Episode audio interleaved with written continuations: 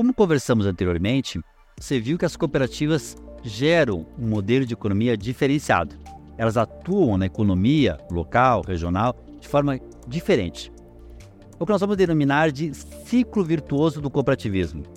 No quadro ao lado, esse mapa conceitual, vocês vão ver como funciona esse ciclo virtuoso na prática. Ou seja, quando o recurso financeiro fica nas comunidades, ele gera esse ciclo virtuoso. Mais dinheiro na comunidade, mais empreendedorismo, mais gestão das pessoas voltadas para o empreendedorismo, mais felicidade, mais postos de trabalho. E esse ciclo vai se reproduzindo conforme as cooperativas vão crescendo. Sim, as cooperativas, quanto mais crescem, mais esse ciclo se desenvolve. Por isso, a gente fala da importância de consumir produtos e serviços de cooperativas. Vou dar um exemplo.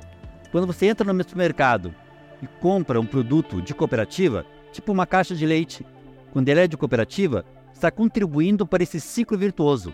Esse dinheiro fica na comunidade.